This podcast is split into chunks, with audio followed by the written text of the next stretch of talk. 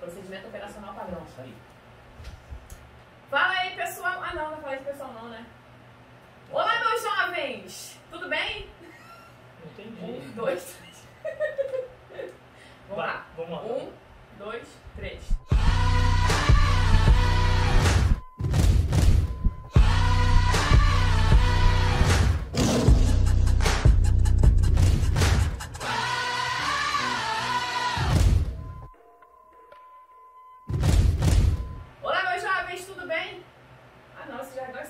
É meu. Você tá... O que tá acontecendo? Fala, meus jovens, tudo bem? E aí, gente? Hoje a gente inicia mais um capítulo do nosso Talk Nurse, hein? E hoje, quem que vai fazer a apresentação desse grande profissional que veio com a gente hoje? É minha amiga Danúbia Olivetti, hein? A própria. E aí? O grande já pegou um pouco, né, pessoal, né? É. Mas tudo bem, né? Luiz César. Bate aí. Tamo junto. Em época de pandemia, a gente só pode. É, por sinal, eu peguei a fi- a fitinha métrica, medimos aqui, já tá né? um e-mail por e-mail, tá Então, tudo, tá tudo tá certo. dentro, tudo dentro Tudo conformes. Então é o seguinte, nós estamos aqui hoje com uma pessoa que nós né, tivemos o prazer de estudar. Foi alguém que nos capacitou como enfermeiro, né? Trouxe muito conhecimento pra gente. E a gente né, teve aí a oportunidade de ter o prazer de ter esse grande professor conosco, né? Um, pra mim, um grande mestre, apesar ainda de estar na sua caminhada. Se Deus quiser, essa caminhada tem que terminar. Vai terminar. E aí hoje ele vai falar um pouquinho pra gente sobre quem é o Luiz, sobre sua trajetória de vida, sobre os seus projetos. E aí, Luiz, fala um pouquinho pra gente quem é o Luiz? Primeiro agradecer a oportunidade de vocês, parabenizar até pela iniciativa. A gente que, que vive a enfermagem, vive uma realidade tão peculiar, tão particular de desafios, de frustrações, de dificuldades. Então eu acho que tudo que é inovador e o nosso Vale do Paraíba precisa de inovações. Então eu queria parabenizar vocês, achei muito legal a iniciativa. Mas já que você perguntou do Luiz, acho que o Luiz é um é ansioso, é tenso, é enfermeiro, professor, pai, às vezes músico, E marido da Fátima. ma- não, o título mais importante, né, que abre o currículo é daí importante. Por sinal, eu avisei que ia estar aqui, tá? Ela tá ciente, gente, ele tá aqui, viu? Pra quem não sabe, ele dava aula pra gente, né, na graduação como professor da psiquiatria e ele tinha uns tiques, né? Enquanto a gente tava lá tendo aula, ele sentava no banquinho, levantava, tirava o banquinho do lugar, É, colocava na no outro. realidade, é, o problema da, da, da aula de saúde mental é que a gente acaba se encontrando, né? E assim, a saúde mental já é uma área muito é, estigmatizada e não é a preferência de quem entra na área da saúde. A realidade é essa. E aí você tem que se inventar, aliás, o professor tem que se inventar. E para entender o que, que era um toque, o que, que era uma ansiedade, o que, que era um distúrbio neurovegetativo, a gente fazia de tudo. Legal. Eu tinha uma cadeirinha que, né, ela, sabe, ela andava pela casa. pela Exato, sala. é. Ela andava, ela era, alucina- era alucinação. Quando eu tirava do lugar, colocava no outro, era uma neurose. Mas enfim, a gente, gente se entendeu Você bem. sabe que eu guardei mais as neuroses, né? Você sabe que, olha, vou te falar, se teve um ano que eu estudei pra caramba pra ministrar uma disciplina, foi saúde mental. Que legal. Passei meu carnaval estudando, de verdade, de verdade. Na verdade, saúde mental é um desafio, né? Porque fazer as pessoas entenderem essa, essa parte aí é. Na realidade, o que acontece? É, eu não tenho formação em psiquiatria. Uhum. Então, eu trago da residência a experiência que eu tenho com a saúde mental em nível ambulatorial, Uhum. na estratégia. E me surgiu a oportunidade, na época, o coordenador colocou, "Olha, o que que você acha? Não, deixa comigo, porque eu sempre gostei, aliás, dentro da, da saúde, saúde da família, mulher e criança e saúde mental. É, acho, acho que é os quatro que eu mais me identifico. Como paciente, como E como profissional, profissional. né? E aí foi um desafio, porque eu a gente tinha aí um- um- um- uma fase de transição né, em relação a- aos conceitos de saúde mental e tem muito estigma que a pessoa acha que saúde mental você vai sempre estar o paciente internado, hospitalizado, ah, babando, pulando, agredindo, né? Mas é, mas para mim foi uma vivência muito boa. Eu até tenho vontade de é, mais para frente fazer uma pós-graduação em saúde mental nessa Hum. linha. É, nós, nós trouxemos um, um, um mestre aqui, né? Sim. que ele é, tem, tem especialização em, na área da psiquiatria. Ia ser até bacana uma troca, um bate-papo entre vocês, ia ser bem legal. Mas, né, como ele estava falando aí da, da residência dele, Sim. Minha casa ou onde eu, onde eu gostei? não, Não, não não sei me se casa, fica muito engraçado. Vou fazer uma piadinha. Tá dando entendeu? tiradinha Só na pra te gente, contar que vai, agora né? eu tô me Só soltando. pra dar Tá, uma quebrada. tá Só meio pra tenso ver, agora, eu tô, a É, adrenalina já tá tá sendo reabsorvida já. Ele já pegou o macete, gente. Já, já olhei pra lá, já olhei pra cá. Então é o seguinte, é, nós perguntamos quem é o Luiz, né? Você já falou um pouquinho sobre você aí. Agora nós queremos saber como que você chegou né, a- a- até a enfermagem, a sua evolução aí dentro. Na realidade, assim, é, acho que como sair um pouquinho daquela do tradicional, né, de você sempre pensou em ser enfermeiro, na realidade eu nunca pensei em ser enfermeiro. É, mas sempre eu tive é, como referência meu pai, que era médico. E nesse meio tempo, minha irmã foi para outra área da saúde, foi fisioterapeuta, sabe muito, para mim uma referência na área de é, fisio neonatal. Eu fiz um Você fez um curso de com ela, ventilação ventilação mecânica, né? Não entendeu nada mais feio, né? Então, brincadeira, calma. E ventilação mecânica é igual eletrocardiograma, entendeu? Você aprende, você não aprende. É né? verdade. E aí, só para descontrair, tá? E, e aí ela foi para a área de da fisioterapia e o meu irmão foi o que quebrou o protocolo, ele é engenheiro. Meu, meu pai depositava toda, toda a esperança em mim, enquanto ser médico e enquanto seria a carreira dele. Na época eu ainda morava em Volta Redonda, eu sou do Vale, estava morando em Volta Redonda, meu pai trabalhava aqui. Sempre tive meu pai muito assim como uma referência enquanto profissão. E aí, um, dois, três, quatro, cinco anos prestando vestibular medicina, não desmerecendo outras categorias, mas é um vestibular muito concorrido, é muito pesado, exige muito é, o, o- o entrar na, na, na faculdade. E aí, no último ano é, da minha tentativa, a minha mãe me apresentou um curso de instrumentação cirúrgica, que no Rio, na época, você não precisava ser técnico de enfermagem, enfermeiro para Sim, exercer sim. instrumentação. Aham. Rio e Minas parecia que tinha até uma legislação específica, Uhum. era um curso de um ano e meio. Minha mãe apresentou, acho que o filho tá sintonizado em trabalhar, né? Então vou dar um curso para ele trabalhar para depois Pra ele- dar uma- é, para dar um up na, na despesa da casa. Aí eu fiz o curso, conheci uma, uma colega, uma professora, enfermeira, e aí tinha uma carga horária dentro do curso que você tinha que fa- fazer no hospital. Você poderia escolher UTI, centro cirúrgico, para complementar a carga horária, embora seja instrumentação cirúrgica. Eu fui conhecer um lado da enfermagem que eu não conhecia. Aliás, eu fui conhecer a enfermagem enquanto supervisão, enquanto gestor, enquanto é, líder de equipe, Uhum. é, responsável por um setor. Aí eu falei, poxa, até que ponto né, é, eu quero fazer medicina, Uhum. até que ponto eu quero fazer outra profissão, o quanto que é influência do meu pai e o quanto não é. Entendi. Ma- Desculpa cortar Não, você, pode Bolso. mandar, É, Vai ter a parte emocionante ainda, pode falar. ou- na- é, é, essa é, é só a entrada, só Só pra pegar o gente dar só pegar o Você sabe que quem, Só- quem, quem faz as perguntas assim. Capciosas, é, é, Sabe é, é. Só pra dar uma. é, você já tinha essa. Você foi influenciado pelo seu pai nessa questão do- da, da medicina ou você queria mesmo? Nunca fui influenciado no sentido de você tem que ser médico, vai, vai, vai fazer área da Uhum. saúde, não. É, eu sempre, o meu pai, agora vai, hein? Se contava. Meu pai trabalhava aqui em Guaratinguetá, a gente morava em Volta Redonda. Nas férias eu sempre ficava com ele. Uhum. Fala de moleque, até 7, 8, 10, 15 anos. E aí eu ficava com ele durante a semana, ele era, tra- morava com a gente no final de semana, e passava aqui é, durante a semana trabalhando. Nas férias eu vinha passar com ele.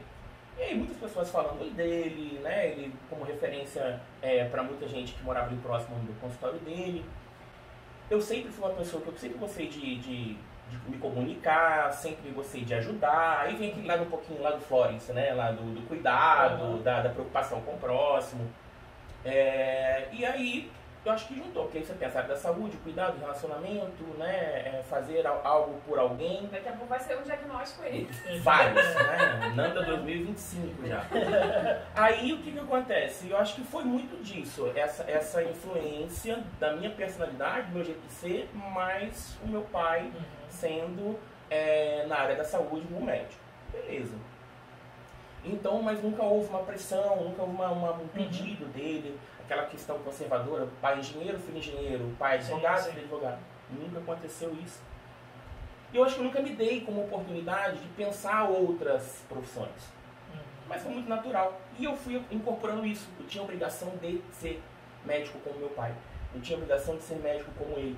E uma coisa que meu pai falava, ele tinha muito, muito, muito preocupação com a clientela dele. Né? Ele falava, isso ele falava, quando me aposentar, quem vai cuidar dos meus pacientes? Então tinha ali 25 anos de medicina, então ele trazia pra gente essa, essa preocupação. Sim. Bom, e aí, então, você vai ser um médico, você vai ser um médico, você vai ser um Uhum. médico.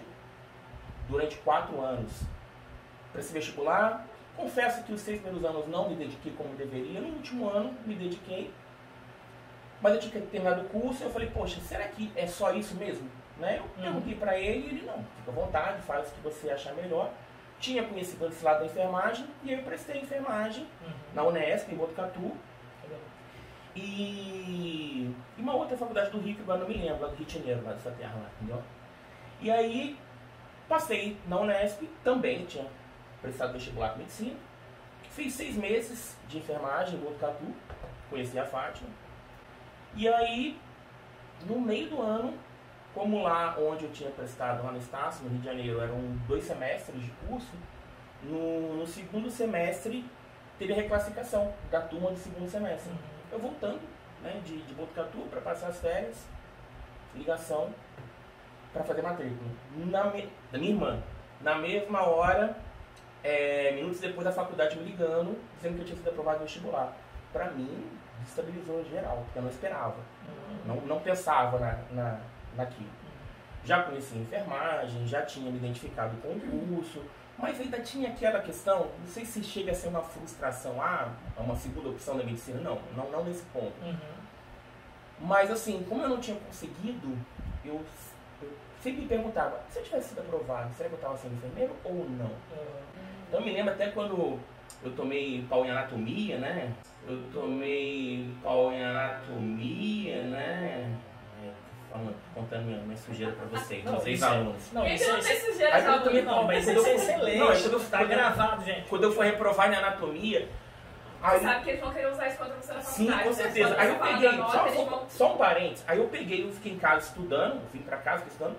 Eu, eu, eu, tava tão cansado de tanto estudar que quando eu fui voltar pra fazer a prova, o ônibus passou direto da cidade, entendeu? E eu perdi a prova, eu liguei pra minha mãe, a mãe acabou comigo, falei assim, meu, então você não vai ser nem enfermeiro, nem médico, nem nada, como você perde uma prova, que não sei o que, acabou comigo, ele detonou comigo. Eu fiquei cinco horas na rodoviária, voltei, depois comecei professor, fiz a prova, beleza. Então só fazendo um Uhum. parênteses, que é um making off, né? A tela Eu preta sei. branca, nada. Aí, beleza. Fui aprovado na hora. A minha mãe, e aí? Vamos fazer? Não vai e tal? A gente tava voltando de carro, nós fomos conversando. Meu, o problema é meu pai. Porque se meu pai souber que eu fui aprovado e, e eu tinha isso, que era um sonho dele, até porque ele investiu durante quatro anos, então eu queria dar uma retribuição, né? Então eu, eu acabei assumindo essa, essa responsabilidade de, de ser médico. E aí chegamos lá, ele, a minha mãe ligou pro meu, pai, avisou pro meu pai, o pai estava aqui em Guaratinguetá, nós morávamos em Volta Redonda, passou pro meu pai, eu não quis falar pro meu pai, não quis ver meu pai no, no dia que, que, ele- que eu tinha sido aprovado. Meu pai veio de Guaratinguetá, dormiu de sexta para sábado, de manhã, horário do café, vai olhar cara a cara, né? Não tem como, né? Uhum. Aí ele, e aí, cara, que não sei o que e tal, futuro doutor e tal. Eu falei, sabe de nada inocente, né? Então, beleza. Aí começando, fomos começando a tomar café e tal, trocando ideia. Aí ele, então, vamos lá, porque tem um período de matrícula. Se você não fizer em 24 horas, 38 horas, medicina chama o outro. Uhum. Não tem essa de você ficar guardando. É, aí eu falei, e aí, vai fazer, não vai? Eu falei, pai, é, não sei, eu queria escutar um pouco. Depois dele falar, não, tá, tá esperando o quê? Vamos fazer. Aí eu queria escutar um pouco de você. E eu me lembro, se eu chorar, corta ou vai deixar? Não, pode, pode, vai cortar. Pode cortar? Então vou Corta chorar depois. Fernando, corta. Aí eu, eu, eu, eu, eu perguntei pra ele, "E, o que, que você acha? Morrendo de medo. Ele falou, olha, você tá num, num polo de educação que é referência no, no estado e no Brasil. É, olha, fiquei arrepiado.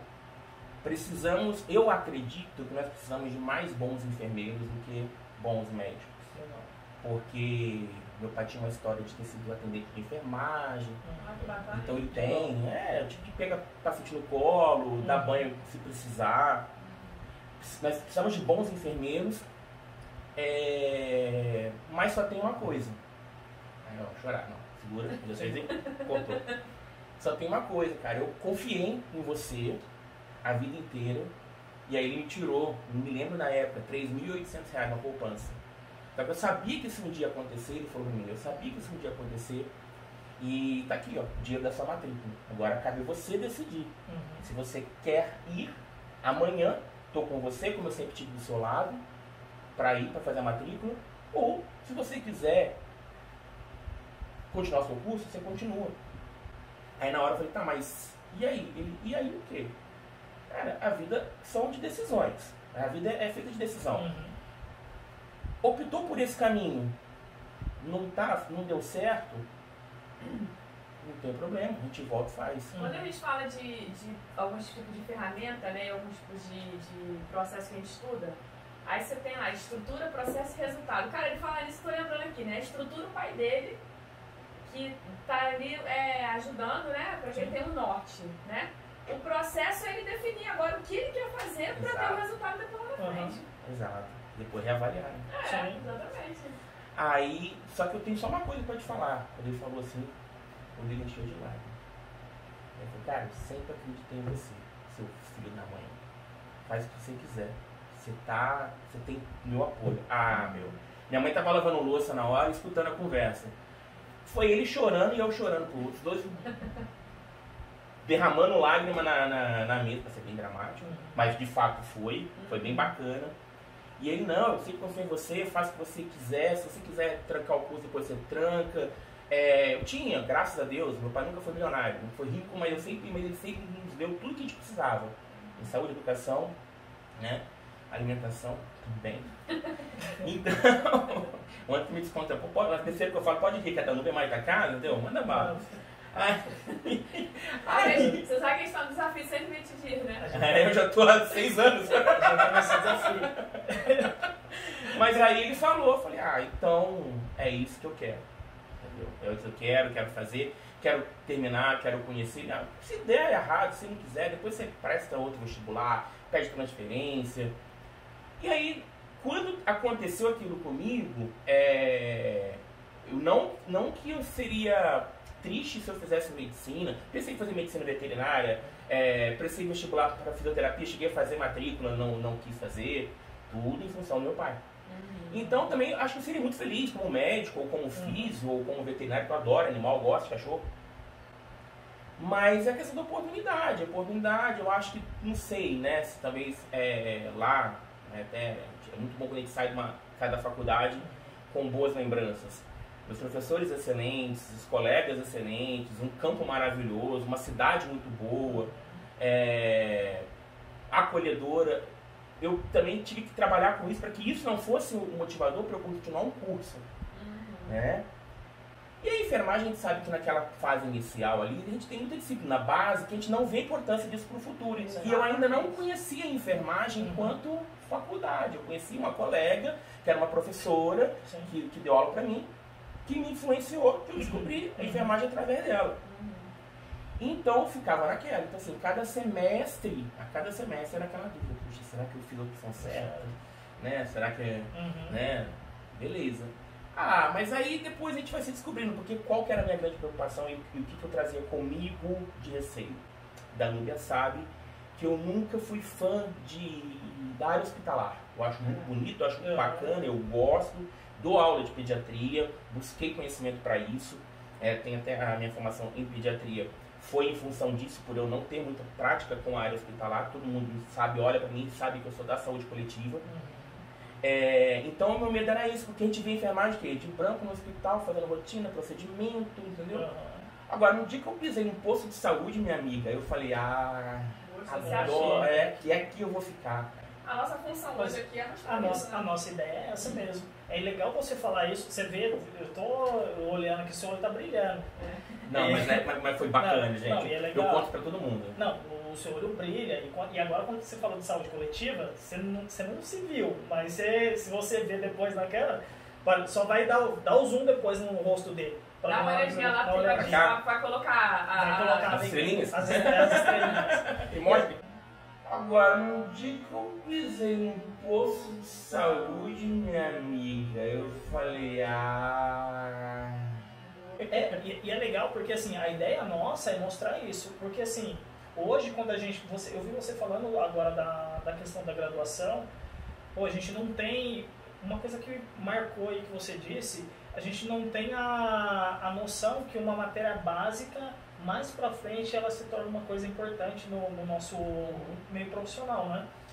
E nisso, os enfermeiros, o pessoal novo que está entrando hoje, a gente só tem uma visão da enfermagem hoje, romantizada, que está aí, que está mostrando, Sim. ah, eu sou linha de frente, mas não sabe dessa outra parte. É. E uma da proposta que a gente, a gente conversou e chamou você para para entrevista, justamente para mostrar essa parte dessa saúde coletiva. E como você se descobriu na saúde coletiva? Você gostou disso?